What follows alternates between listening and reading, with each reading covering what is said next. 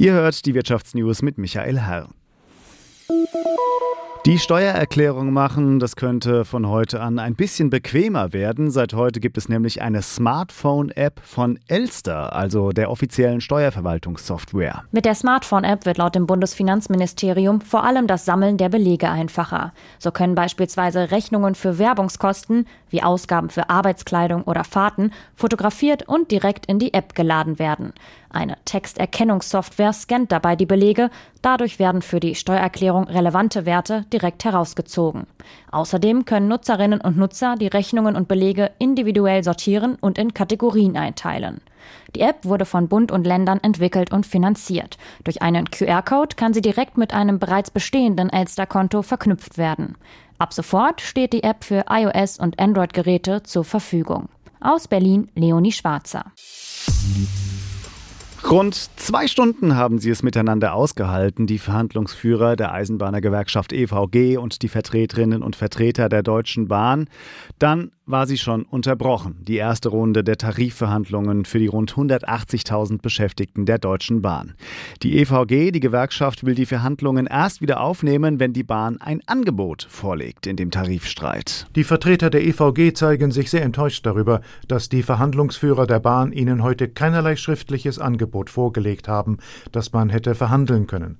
Immerhin habe man den Verhandlungsauftakt von langer Hand gemeinsam vorbereitet. Wenn es nach Abschluss der ersten Verhandlungsrunde Tarifrunde mit rund 50 Verkehrsunternehmen noch immer kein konkretes Angebot von der Bahn geben sollte, sei die EVG auch zu Warnstreiks bereit. Die Deutsche Bahn spricht dagegen von einem völlig unnötigen Verhandlungsabbruch. Angesichts des aus Sicht der Bahn gewaltigen und teuren Forderungspakets der EVG könne man derzeit noch kein Angebot vorlegen. Thomas Kurella, Fulda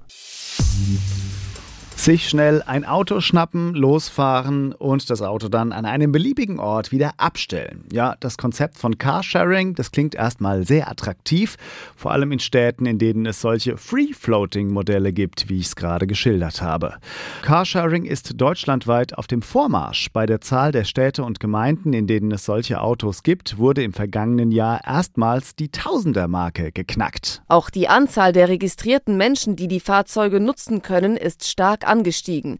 Es sind fast viereinhalb Millionen. Das ist ein Drittel mehr als im Vorjahr, sagt der Bundesverband der Carsharing-Anbieter. Doch längst nicht alle Städte in Deutschland bieten ein gutes Carsharing-Angebot an. So gibt es in Dortmund gerade mal 18 Fahrzeuge. Beim Spitzenreiter Karlsruhe sind es mehr als 1300. Das Prinzip Carsharing soll zusammen mit einem gut ausgebauten öffentlichen Verkehr einen Beitrag leisten zur Mobilitätswende. Doch es gibt selbst in den großen Städten Hindernisse.